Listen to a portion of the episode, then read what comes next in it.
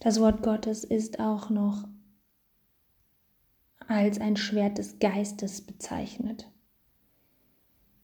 Es bedeutet, dass wir, so steht im Wort Gottes, nicht gegen Fleisch und Blut kämpfen, sondern gegen Mächte und Gewalten der Finsternis, gegen Satan und die Mächte der Finsternis.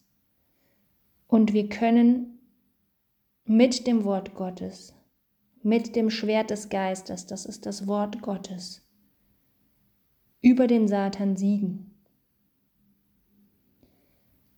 Es ist interessant, wie Jesus selbst versucht wurde durch Satan.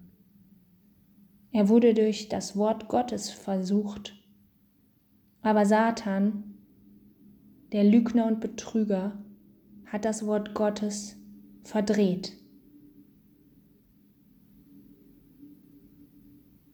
Der Teufel hat ihn in drei verschiedene Versuchungen gebracht und jedes Mal hat Jesus mit denselben Worten widerstanden, nämlich es steht geschrieben. Nachdem Jesus getauft wurde, davon, darauf gehe ich später noch ein, öffnete sich der Himmel über ihm und er wurde mit der Kraft des Heiligen Geistes erfüllt. Nachdem er aus dem Wasser stieg, steht in der Bibel in Lukas 4, Vers 1, Jesus aber voll Heiligen Geistes wurde durch den Geist in die Wüste geführt. Er war voll Heiligen Geistes und wurde durch den Geist in die Wüste geführt und dort verführt. Er ist aber in der Kraft des Heiligen Geistes nach der Versuchung nach Galiläa zurückgeführt worden. Und nachdem er den Teufel mit dem Schwert des Gottes, Wort Gottes, besiegt hat, ist er in der Kraft des Heiligen Geistes in seinen Dienst eingetreten.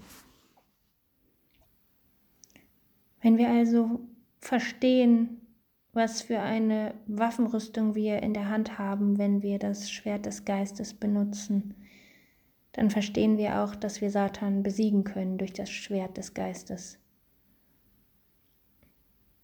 In der heutigen Zeit ist es eine große Herausforderung, nicht gegen falsche, auf falsche Lehren reinzufallen. Denn wir sind umgeben von falschen Lehren, von Philosophie, Humanismus, Tradition.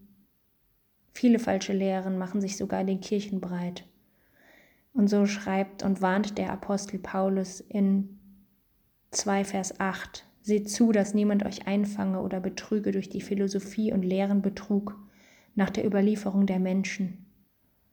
Er unterscheidet ganz klar nach der Überlieferung der Menschen und nach der Überlieferung von Gott. Genau deswegen müssen wir das Wort Gottes studieren. Denn in Hosea sagt der Prophet, mein Volk kommt um aus Mangel an Erkenntnis. Wir müssen uns im Wort Gottes auskennen, damit wir im geistlichen Kampf bestehen können. Praktisch sieht das so aus, dass wenn wir bestimmten Dingen ausgesetzt sind in unserem Leben, bestimmten Symptomen, bestimmten Problemen, können wir Satan die Verheißungen im Wort Gottes entgegensetzen. Zum Beispiel, ihr merkt, dass ihr Angst bekommt.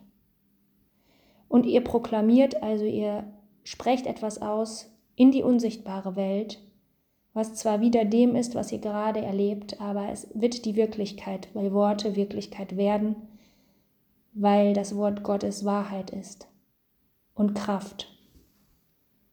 Ihr sagt also, ich habe keinen Geist der Furcht bekommen, sondern einen Geist der Liebe, der Sanftmut, der Besonnenheit, des Friedens, der Freiheit, der Kontrolle.